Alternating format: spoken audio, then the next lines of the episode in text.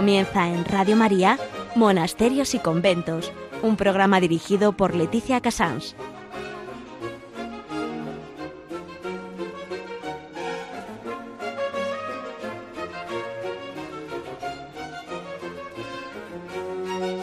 Muy buenos días a todos nuestros oyentes. Son las 11, las 10 en Canarias. Estamos en Radio María y comenzamos Monasterios y Conventos. Mm, yo comprendo que en este programa es posible que les parezca repetitivo volver a hablar de San Agustín, pero como casi siempre me quedo en una parte de San Agustín, voy a volver a seguir con San Agustín porque realmente su, su fruto ha sido tan inmenso en toda la vida religiosa. En noticias, eh, pues un detalle, la gran huella eh, monástica que ha dejado en nuestra cultura, eh, no solo la estudiamos pues, en los monasterios y desde el punto de vista de la oración, sino que en Barcelona se, ha creado un, se ha creado un grupo de estudio digamos, un concepto filosófico, histórico, estético, toda la, influencia que ha tenido en nuestra cultura la vida monástica.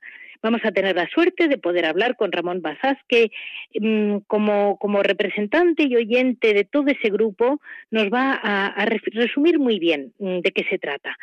En historia, mm, hoy vamos a hablar de la historia y el carisma, cómo no, de las Agustinas.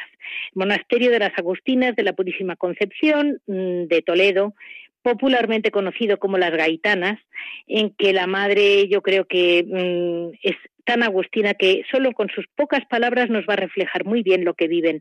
En Hora et Labora vamos a vivir los distintos trabajos que hace el monasterio en distintos momentos del año y terminaremos en Piedras Vivas con Javier Onrubia, que como siempre le dejo mano libre a lo que él, lo que él haya investigado para este programa. Este más o menos es el resumen de hoy, eh, lunes 24 de agosto. Mm, yo le agradezco muchísimo a Javier Esquina, a Marta, a todo el equipo de Radio María, porque realmente está siendo mm, difícil para todos y ellos están salvando programa a programa, especialmente el mío, se lo digo. ¿eh? Ya saben que para cualquier comentario o duda nos pueden comunicar en monasterios y conventos radiomaria.es. Les repito, monasterios y conventos arroba.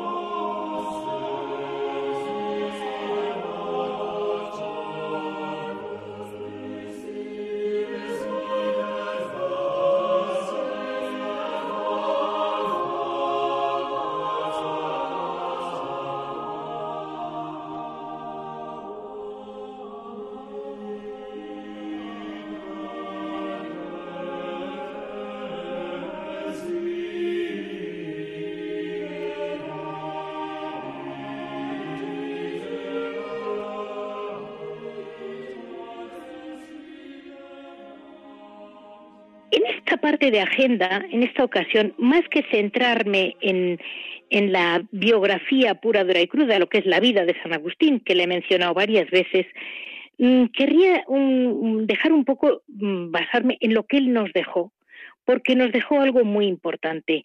Lo primero de todo, yo creo que es que tuvo la, en ese libro suyo, que es Las Confesiones, que es en definitiva su conversión pura, dura y cruda, nos describe paso a paso Primero, la, debilidad y la humildad con que realmente para entonces ser un obispo era ya un grado importante, era una persona ya de un peso.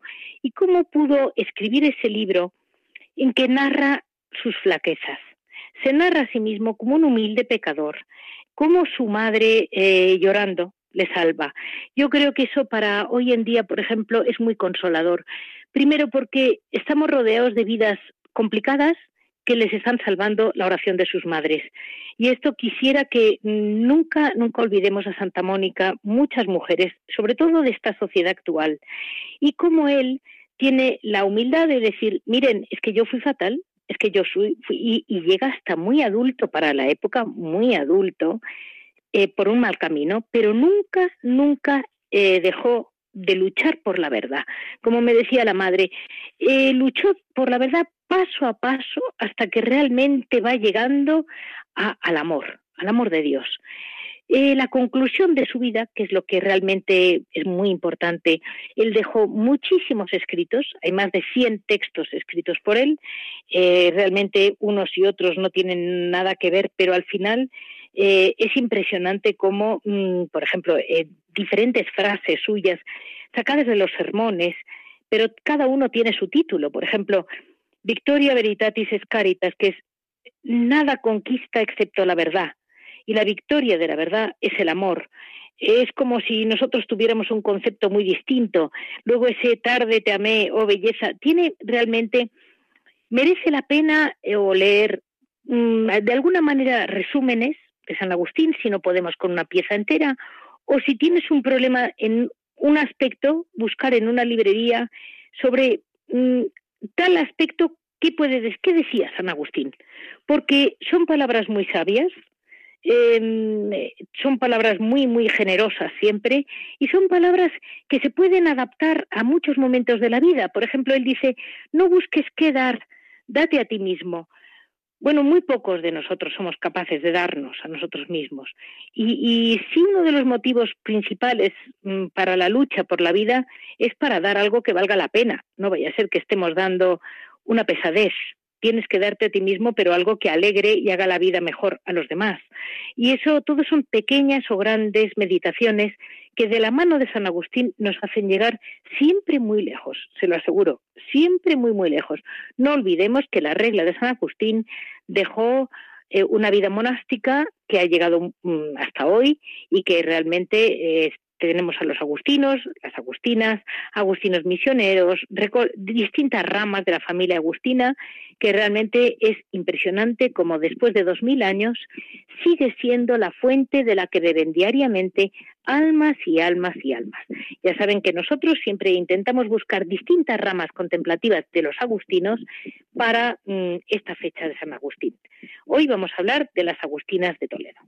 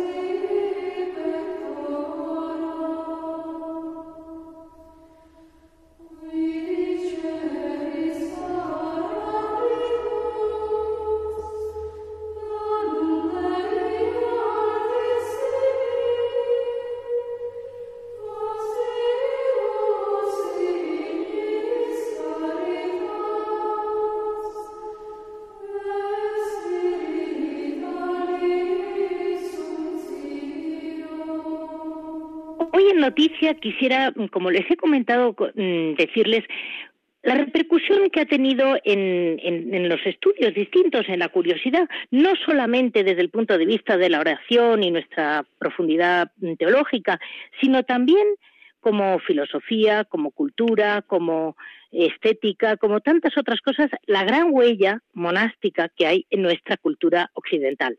La que llamamos la cultura occidental que realmente hay una gran parte construida en la Edad Media.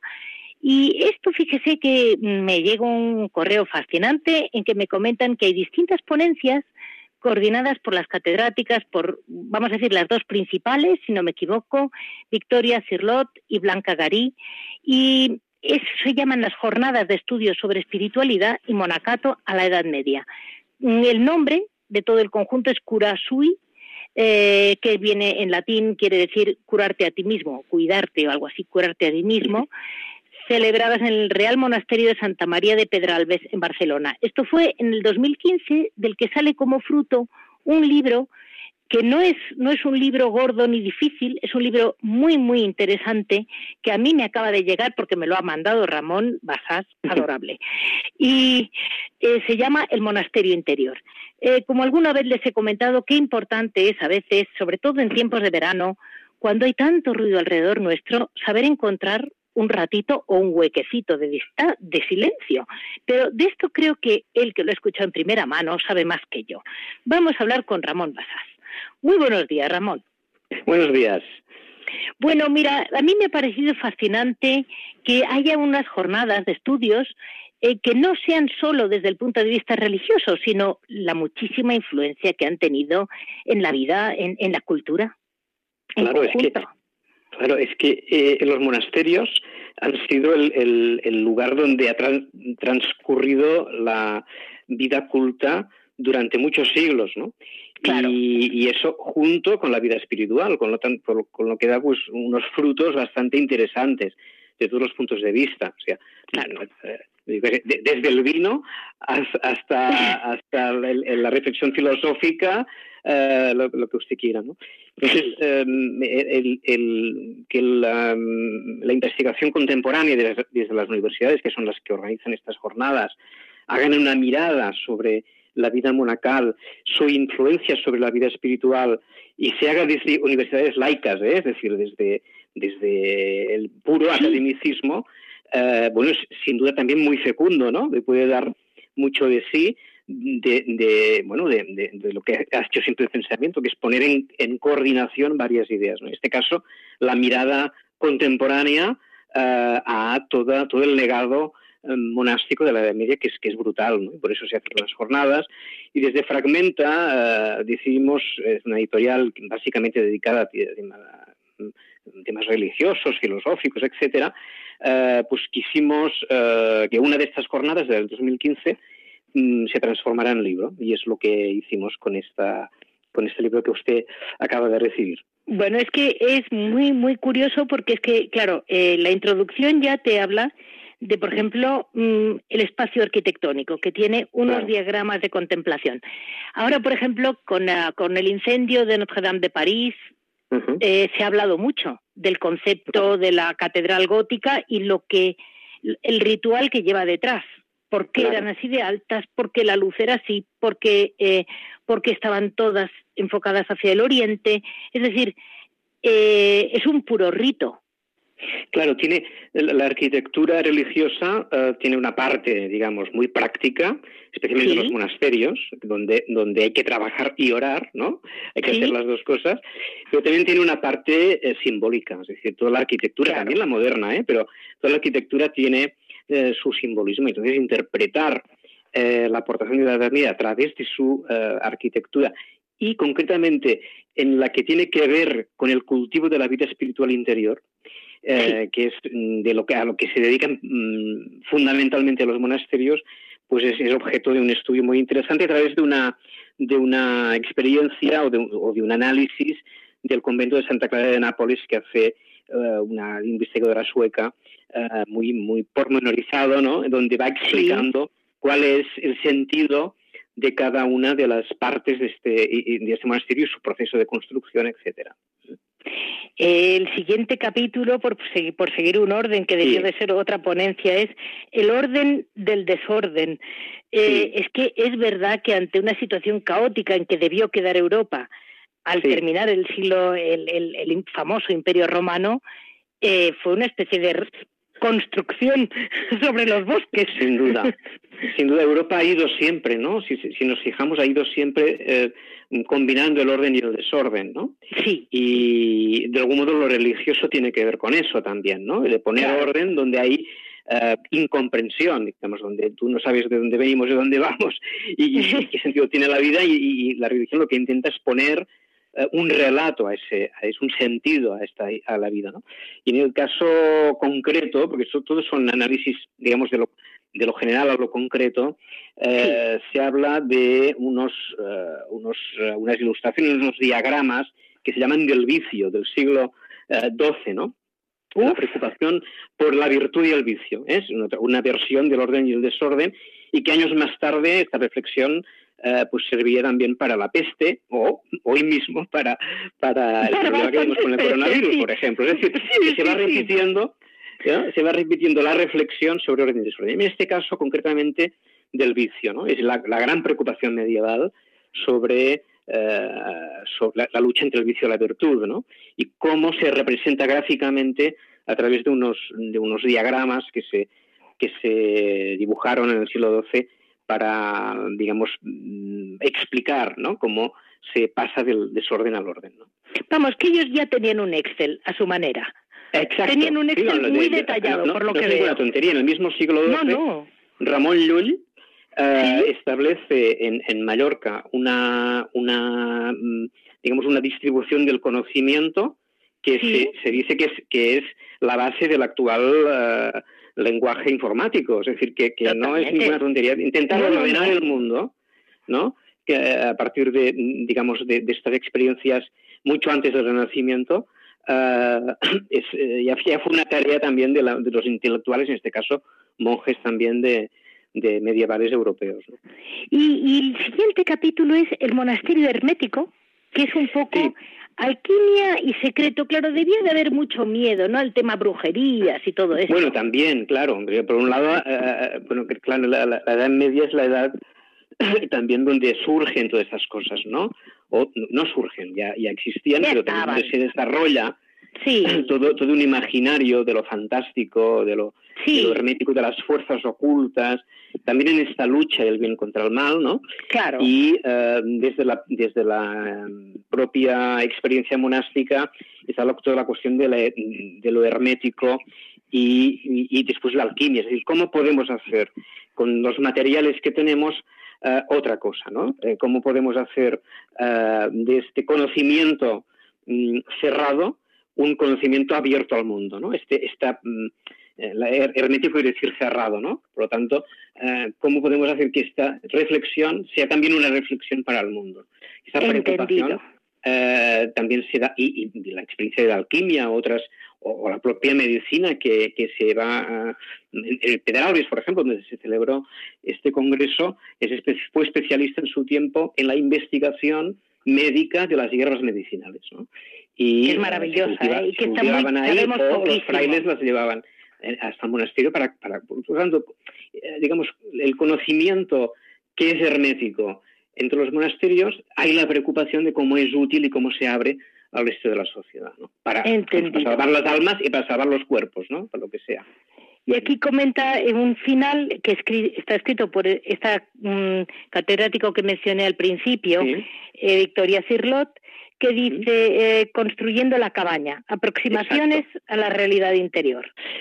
Sí, eh, eh, Victoria Cirlot, que es especialista en, muchas cosas, es catedrática de lengua románica, pero bueno, es estudiosa también sobre, sobre la leyenda artúrica, sobre Hildegarda de Bingen, es muy especialista sobre, sobre diversos aspectos de la, de la Edad Media, etcétera. Hace, en cambio, aquí una aproximación a pensadores modernos que han eh, trabajado sobre la idea de la construcción de una cabaña, es decir, de un lugar eh, en el que mm, producir espiritualidad, por, por, digamos, por resumirlo muy resumido, ¿no? y aquí pone diferentes experiencias modernas, ¿eh? es decir, Heidegger, uh, Bachelard, Henry Corbin, Storderley, que es un pensador aún vivo, un cineasta como Lars von Trier, que también está vivo aún. Bueno, como se han aproximado desde diferentes partes de su obra a esta misma idea que sirvió a, los, a la Edad Media para la, enorme expansión de la vida monástica, de cómo construir un lugar para producir la, la, espiritualidad, el contacto con lo divino, etcétera. Pues, y que aquí está la gracia, ¿no? De cómo, cómo eso es un legado que se va renovando en la, en la, en la reflexión, digamos, contemporánea, ¿no? De personas que no necesariamente son religiosas, pero en cambio han visto que en el proceso de construcción hay también un proceso de creación de espacios para eso, para, para, para el uno mismo, para lo espiritual, para, digamos, para la reflexión, para el vacío, ¿no? Todos estos, conceptos que van, que son también tan actuales. ¿eh? Sí, sí. Lo que, lo que me, me, hace mucha ilusión es saber que en el Barcelona actual que visto desde los que no estamos viviendo el día a día de Barcelona, es una ciudad pues siempre tan moderna, con perdón, tan activa que no tiene tiempo para mirar algo así como la Edad Media, vamos, eso por supuesto. Y mire que yo tengo amigos catalanes y los quiero con todo el alma, pero vamos, eh, quitando mis amigos que son drásticamente cantantes de gregoriano, desde los niños o monjes que conozco a luego de repente la calle, ¿no? Y digo, qué ilusión saber que existe una universidad que, que le preocupa este tema. Bueno, son dos universidades de entrada, ¿eh? la, la Pompeu Fabra y la, Universidad de Barcelona, que tienen unos organismos especializados, unos institutos especializados en, en, medieval, digamos, y, además, a ver, Barcelona es una ciudad mm, de dos mil años, más o menos, un poco, un poco más, sí. y por lo tanto la Edad Media fue también muy importante, ¿no? Y hay aún resquicios, y hay una, un barra gótico, que, por lo tanto hay, hay mucha relación eh, física de, de la ciudad y toda Cataluña en definitiva con el, con el pasado medieval.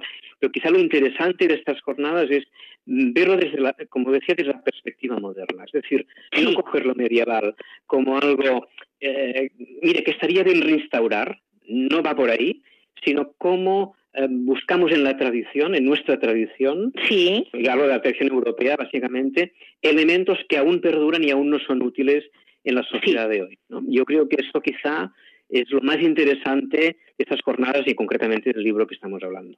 Perfecto. Pues muchísimas gracias. Yo les recomiendo a todos pues este libro, eh, digamos como un libro de complemento, que no es que sea el libro de dirección espiritual, es un libro de complemento muy bueno. Sí, sí, sí, sí. Se llama El Monasterio Espiritual y lo pueden encontrar en cualquier librería. ¿eh? Perfecto. Pues muchísimas gracias, Ramón. y en alguna otra ocasión, cuando surjan cosas de estas, me vuelve a escribir, que seguiremos. Pues así será. Muchas, muchas, gracias.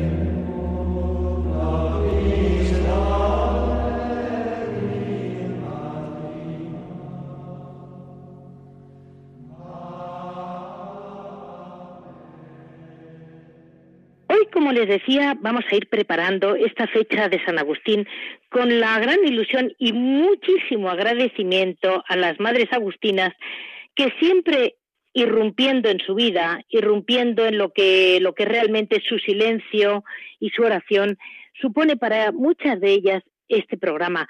Eh, estemos siempre muy agradecidos a que estamos pidiéndole a una persona lo que realmente ni está preparada, ni le interesa, ni sabe hacer. Y, yo se lo agradezco enormemente.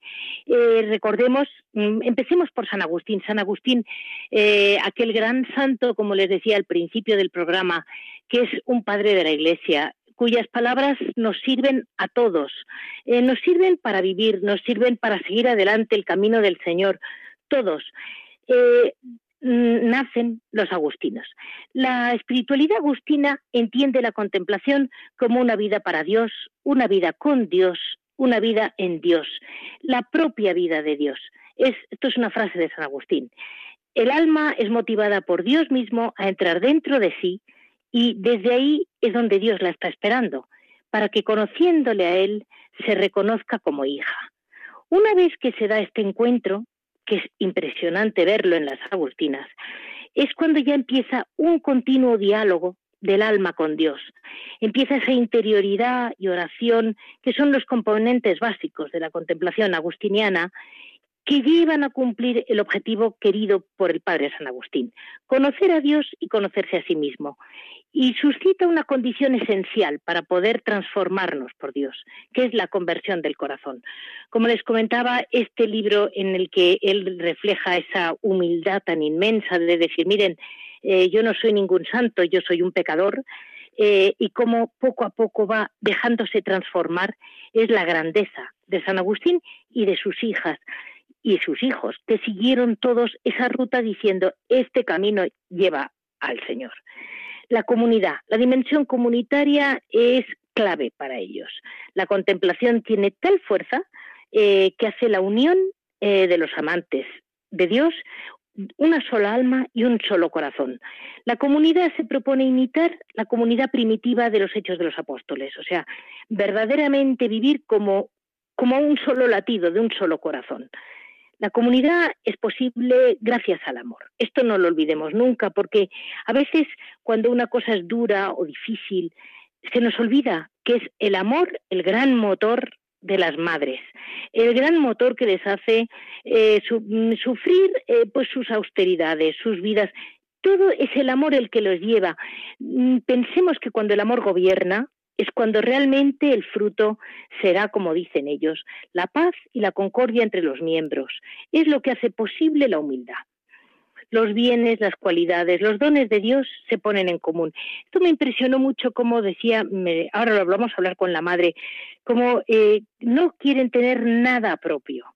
El apostolado, el amor contemplativo, eh, tiene la virtud de unir a las almas y a los corazones en comunidad.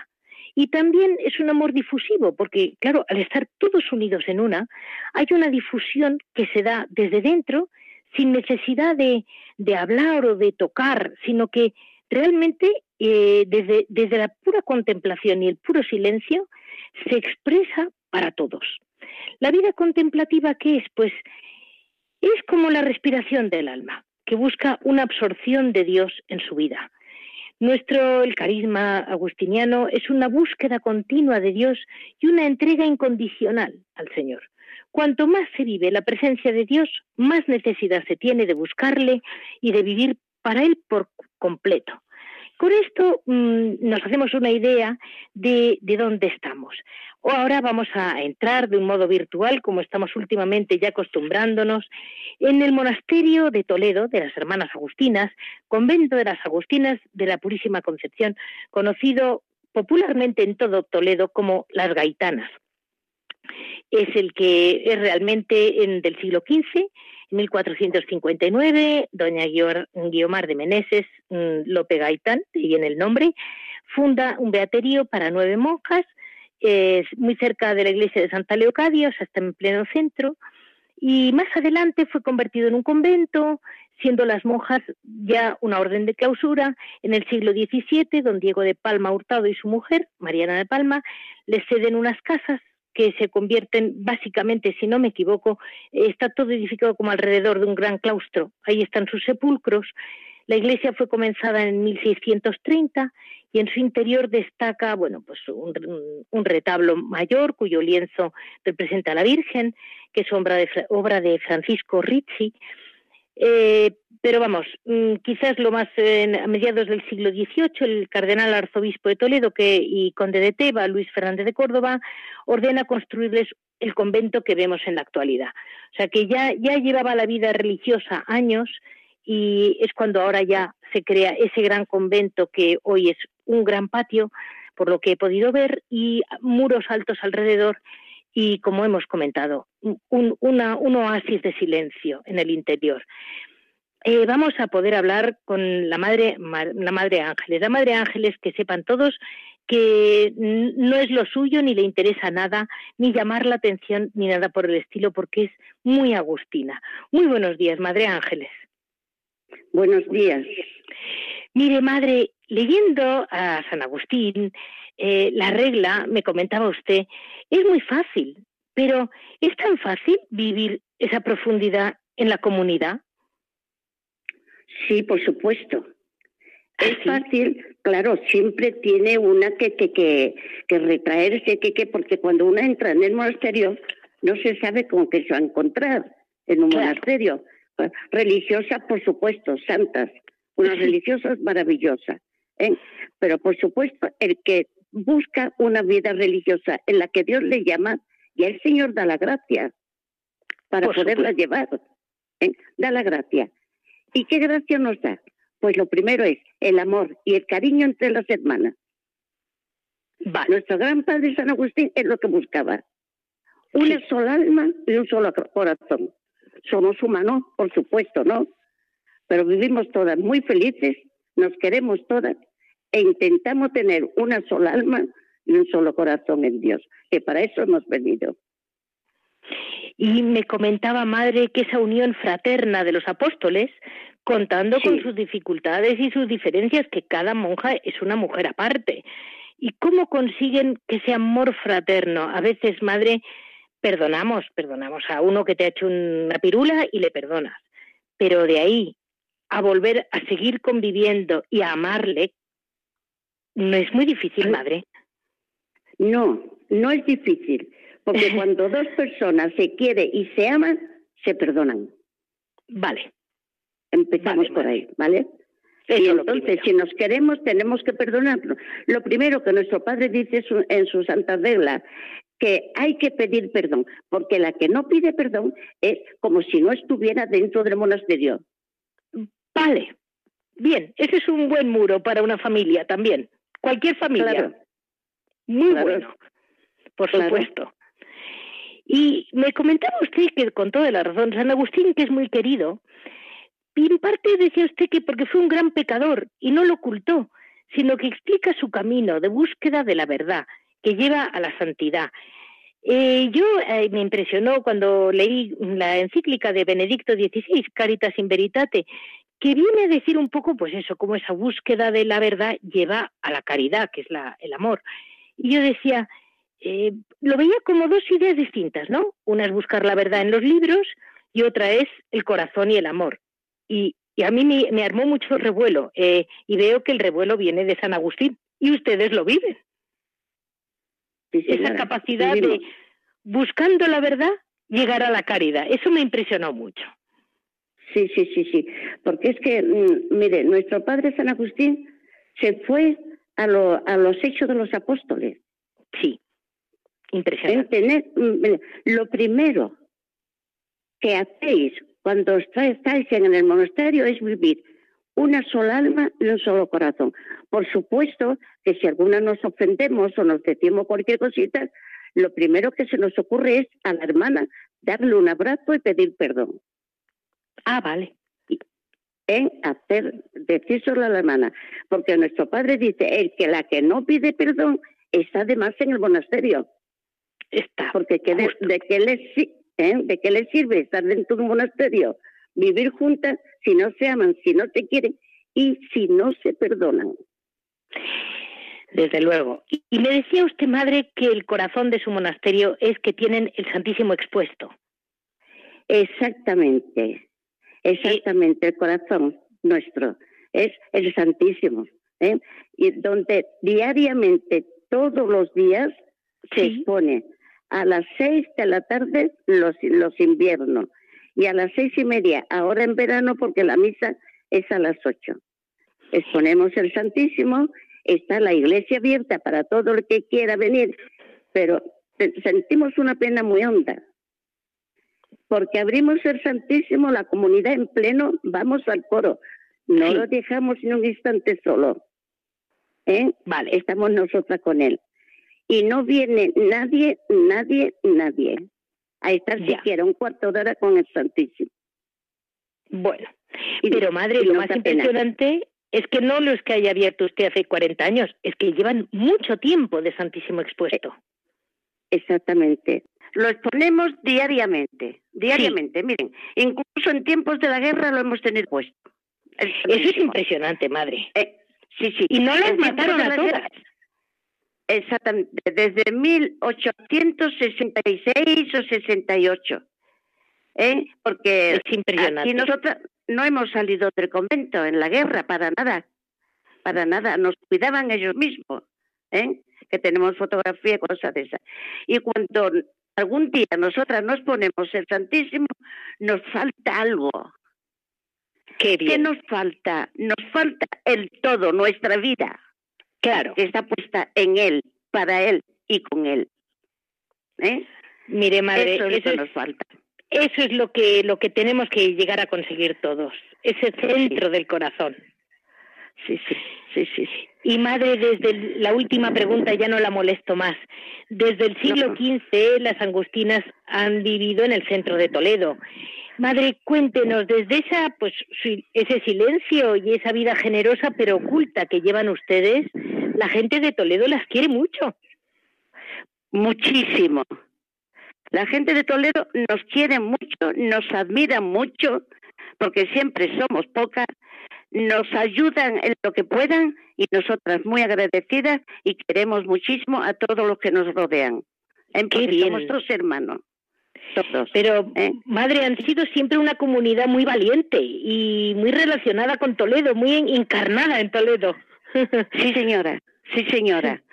Que, que, así que somos una, porque nuestro Padre es lo que quiere, que seamos una, que admitamos a las personas que quieren comunicarse con nosotras pues que nos comunicamos, que las animemos, que las ayudemos en lo que podamos.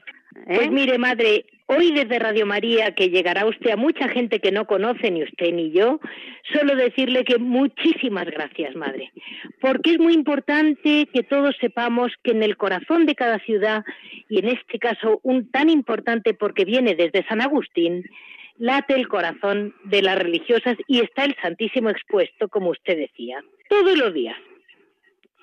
Sí, sí, sí, diariamente, diariamente. Pues vamos a dar paso, madre, al trabajo que hace el monasterio para, bueno, pues para sobrevivir, como se ha hecho siempre. Sí, mire, el trabajo tenemos varias, varios trabajos, porque tenemos que, que llevar la comunidad, tenemos que hacer los trabajos también y las obras cuando haya que hacer obras, porque no tenemos ayuda ninguna. Hay momentos en que lo pasamos bastante regular. Ya me bastante regular. Pero la gente nos quiere mucho e intentan ayudarnos. ¿eh? En la misa, cuando pasamos el cepillo y todo eso. Entonces. Qué bien. Las nosotros hacemos manualidades, mire, hacemos rosario, la venta que nosotros tenemos, de rosario, hacemos regalos para primeras comuniones, Uy, qué regalos para niños recién nacidos, para los cochetitos, para las habitaciones. Ah, vale, vale. sí, sí, sí, hacemos muchísimas cosas hechas por las religiosas. Claro. También dulces, que es, en eso nos ayuda la gente. ¿Eh? Vale. Vendemos y dicen que son muy buenos, que son los mejores, nos dicen a nosotras. no sé si es la verdad. Pero y, qué bien, dulces más bien para Navidad, ¿no? Sí, bueno, para todo el año. Nosotras vendemos para todo el año de todo. ¿Ah, panes y de todo. Sí, sí, sí, sí. sí. Ah, bueno. Bueno, bueno, bueno. Yo he encontrado, esto se lo cuento a nuestros oyentes, yo he encontrado en una página escrito en japonés y en español todos sus dulces. Y yo me moría de risa, decía, menudo contacto tienen las agustinas con Japón. Y seguramente son los propios japoneses los que han hecho la página, ¿sabes? Seguro, seguro, seguro. Yo me reí y decía, pero menudo marketing tienen las, agustinas desde Toledo. claro que sí. Mire usted, así, ahí se ve que estamos en manos de Dios, con Dios. Sí, totalmente. Es impresionante, ¿eh? Impresionante, porque si yo le contara a usted cosas, se quedaba, vamos, que verdad es. Mira, que el Señor nos da el ciento por uno a los que dejan padre y madre, que no lo dejamos, porque el cariño de los padres y de las madres sigue en, nuestro interior y en nuestro corazón. Un padre y una madre no se le puede perder el cariño, aunque no tengamos ese roce. ¿eh? Y lo vemos, lo vemos. Mire, le voy a contar una cosa. Sí. Vinieron una vez, una pobre, a pedirnos azúcar. Sí. Y teníamos un solo kilo de azúcar. No teníamos más. Vale. Y nuestra madre superiora, que era entonces la madre Lourdes, una santa religiosa, santa religiosa en todos los sentidos, sí, y dijo a la otra tornera, bueno, ¿y cómo le voy a dar yo el único kilo de azúcar que tengo? Mañana cuando venga la procuradora, sí, ¿eh?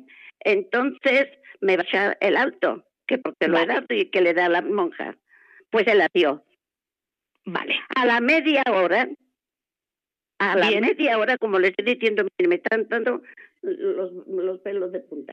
Es que es así. Viene un señor y, llama al porno y dice, mire madre, eso le vendrá a usted muy bien, un saquito de azúcar. Bueno, es impresionante. Acababa de ¿eh? salir un kilo de azúcar y nos vino un saco de azúcar. Es impresionante, madre. Impresionante. Si yo le contara cosas de que nos pasa en la comunidad. Viven así en manos de Dios.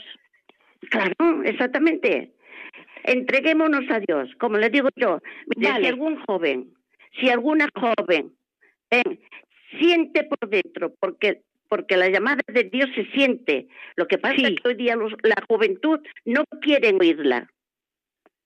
O, no si sienten la llamada de Dios, no tengan miedo en entregarse a Él. No tengan miedo, que Dios tiene que ser el ser de todo el mundo. Tenemos que amarlo. Por favor, no intentemos echar a Dios de aquí, de España. Exacto, exacto. ¿Eh? Tiene ¿Eh? toda la razón. Porque parece ser que los seglares no quieren ni siquiera pensar en que Dios existe. No todos, ¿eh? buenísimo. Pero sobre todo la juventud, no intenten echar a Dios de, dentro de ellos. Al contrario, que se agarren a Él. Sí, tiene toda ¿Eh? la razón. Esa es la clave. Ahí está. Pues mm, con ese mensaje para todos los oyentes, que no dejemos en ningún momento, no intentemos nunca echar a Dios, que no vale para nada más que para morir. Exactamente, exactamente, exactamente, porque el infierno existe, ¿eh? Por supuesto. Y Dios ha dado la vida, ha dado la sangre. ¿Por quién? Por todos nosotros. Por todos. Sí. Por todos. Dios no rechaza a nadie. Luego, les pido sobre todo a Toledo, sí. donde nosotros estamos, y por los que pedimos que no rechacemos a Dios. Que nos agarremos a Él. Perfecto. ¿Vale? porque es la salida que tenemos, la única salida segura. La única, la única, la única. Pues a ver si consigo, madre, ir a verlas pronto y así me quedo con la ilusión de verlas y comprar alguna de sus manualidades de paso. Vale, vale, muchas gracias. Muchísimas gracias. a usted, Madre Ángeles, y a toda la comunidad. Eso es, y de parte de toda la comunidad para todos, ¿vale? Gracias. Nos queremos mucho, nos amamos sin conocernos. Ahí está. Perfecto, eso es un secreto que solo Dios conoce. Nuestra vida, amarnos todo el mundo, aunque no nos conozcamos. Ahí, ahí está, y ahí estarán las Agustinas de todo el mundo. Sí, fantástico. Gracias, madre. muchas gracias a vosotras. Adiós.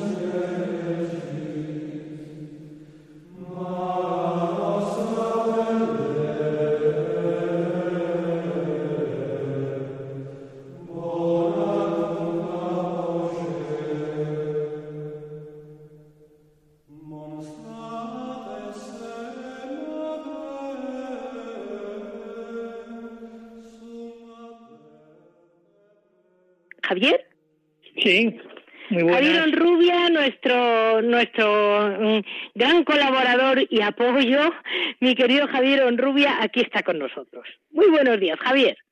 Buenos días, Leticia, ¿qué tal? Eh, pues mira, en este fin de agosto, con, con el calor que nos ha hecho, como todos los veranos, pero bueno, en fin, siempre nos tenemos que quejar porque si no, no somos personas. Pero bueno, ya queda, ya queda, ya queda menos tiempo de calor. Bueno. Esperemos, esperemos. pues, a ver, Javier, hoy ha sido un programa que tú lo sabes sobre las agustinos, las agustinas, y realmente es que es muy bonito el carisma de los agustinos. yo la verdad te voy a preguntar a ti, yo de, de, la regla, como siempre hablo de la regla de San Benito, lo saben mis oyentes, y pero la regla de San Agustín, además de los agustinos, es muy importante. Bueno, la verdad es que sí, porque efectivamente se habla de la regla de San Benito, eh, padre de Europa, pero está la regla de San Agustín, que es que es más antigua, es anterior a la de San Benito. Agustín, Agustín en, él no, como tal no escribe una regla, o sea, él no se sienta y dice, voy a escribir una regla, sino que escribe cartas, algún tratado, y entonces ahí da consejos a, las monjas y a los monjes que están en torno a él, ¿no? Entonces, pues en un sitio y en otro, poco a poco, con el paso del tiempo, se va sacando una especie de, regla que él sí unifica y está a caballo entre el siglo el siglo IV y el siglo V, ¿no? Entonces él cuando funda en Tagaste, en el norte de África, su primer monasterio, lo que hace es ir cogiendo de sus propios escritos lo que se conoce como regla de San Agustín, ¿no? Entonces, lo principal es que son una especie de consejos para, para los monjes y las monjas, esas personas que le conocen y que sienten la necesidad, primero de reunirse, de crear una comunidad y de vivir los consejos evangélicos. Entonces, esa regla es, llamémosle para entendernos coloquialmente, muy sencilla, muy clara, muy transparente. Eso me decía la madre priora, me decía la madre Ángeles. Es muy sencilla y yo, y yo pensaba, sí, sí, es muy sencilla, pero a ver quién la vive. Bueno, es, es, muy sencilla primero porque él no tiene la intención de fundar una orden. O sea, él no dice, voy a fundar la orden, la orden de San Agustín, no, ni mucho menos. Él a las personas que quieren vivir de una manera más radical y consecuente el Evangelio, le dice, pues mira, yo os doy estos consejos. Lo primero, que es muy importante, él, dice, él no considera al monje como un solitario, o sea, como una, como una persona que se aísla, sino como una persona que junto a otras van a vivir en comunidad, van a vivir la fe en comunidad. Entonces, no es el solitario que no quiere saber nada del mundo y va a buscar su propia salvación, sino un grupo de hombres o mujeres que van a vivir en comunidad la fe. Eso lo primero. Lo segundo, lo que llama mucho la atención y fue dio lugar a muchísimas polémicas y controversias a lo largo de los siglos, es que él prohíbe que nadie llame suyo o propio a lo que tiene. O sea, todo es de la comunidad. Todo lo da el prior o la priora al monje o a la monja según sus necesidades. Es decir, que si ve que el hábito está muy gastado, pues le dice, hermana, tengo usted otro hábito que se está, lo tiene muy gastado, el, el calzado, todo, pero que estamos, que estamos hablando de cosas en las que se posee, se posee todo en común y luego eso deriva en que hay unas discusiones de estas terribles que asolan el interior de la Iglesia, sobre todo por parte de la interpretación de los franciscanos y eso, que ni siquiera los libros de rezo son propios, o sea, que no tienen nada propio, incluso la ropa interior, nada es propio, todo es de la comunidad. Entonces, claro, Eso ese es un mensaje muy fuerte y que, que cuesta entender ahora, pero que en aquella época se vivía de una manera y de una alegría, porque claro, si tú te pones en manos de Dios y dispones que mi voluntad te la entrego, Señor, pues claro, si llegas a ese grado, luego no vas a estar diciendo, pues es que yo quiero, yo quiero estas sandalias, es que quiero esta toca nueva, es que quiero este hábito. No, no, está claro. Entonces, eso, eso es fundamental, ¿no? Entonces, bueno, en la regla de San Agustín es la más a caballo entre, entre el siglo IV y el siglo V, es la más es la más antigua de, de Occidente. Entonces, por ejemplo, decías tú que era muy importante, pues mira, los dominicos, los mercedarios, los, las servitas, las siervas de las siervas sí, de María, las las salesas, eh, la, la orden de San Juan de Dios, incluso los templarios y por supuesto los jerónimos. O sea, eh, actualmente en, en, Occidente hay dos grandes reglas, la de San Agustín y la de San Benito.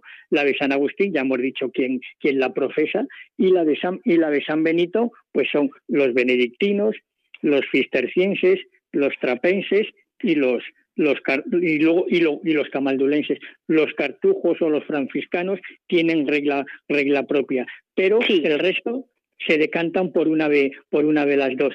La regla de la regla de San, de, San Benito, que es del siglo VI, ¿no? Pues en sus 73 capítulos que tiene, pues sí repite, repite lo de San Agustín, lo que pasa que hace hincapié, por ejemplo, un poquito más en el tema de la obediencia, en el tema de la acogida de los huéspedes, ¿no? que siempre que se recibe a un huésped se recibe al, otro Cristo, y, luego en el famoso lema de horas labora, de rezar y trabajar, ¿no? Entonces, San Benito es el que es más, es más como una legislación ya, ¿no? Es una regla en todo, vamos, es más una regla también como de ordenación del tiempo, ¿no? Casi.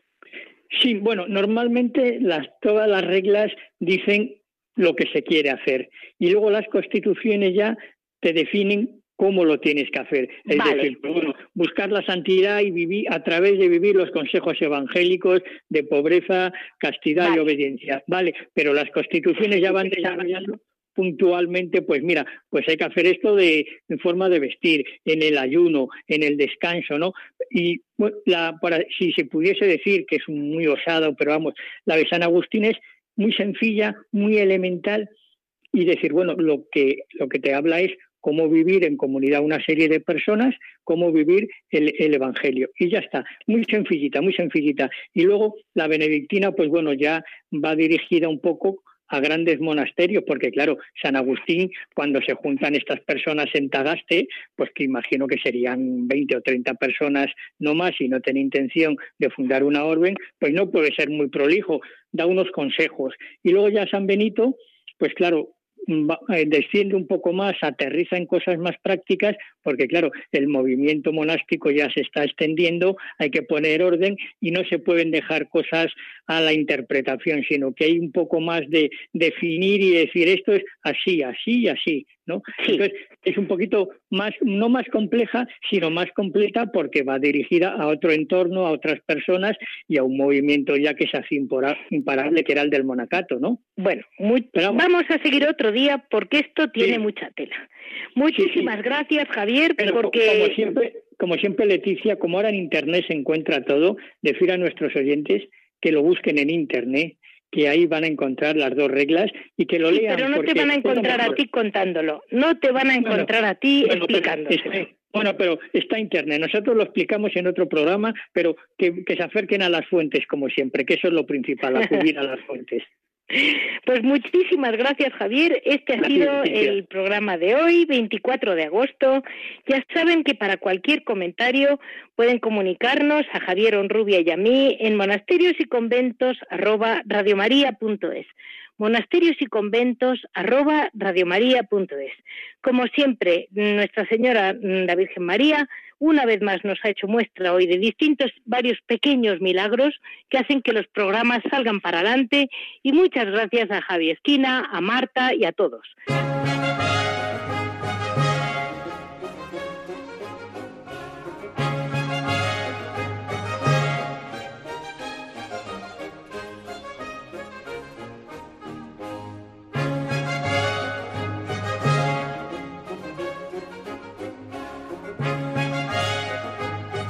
Han escuchado Monasterios y Conventos, un programa dirigido por Leticia Casans.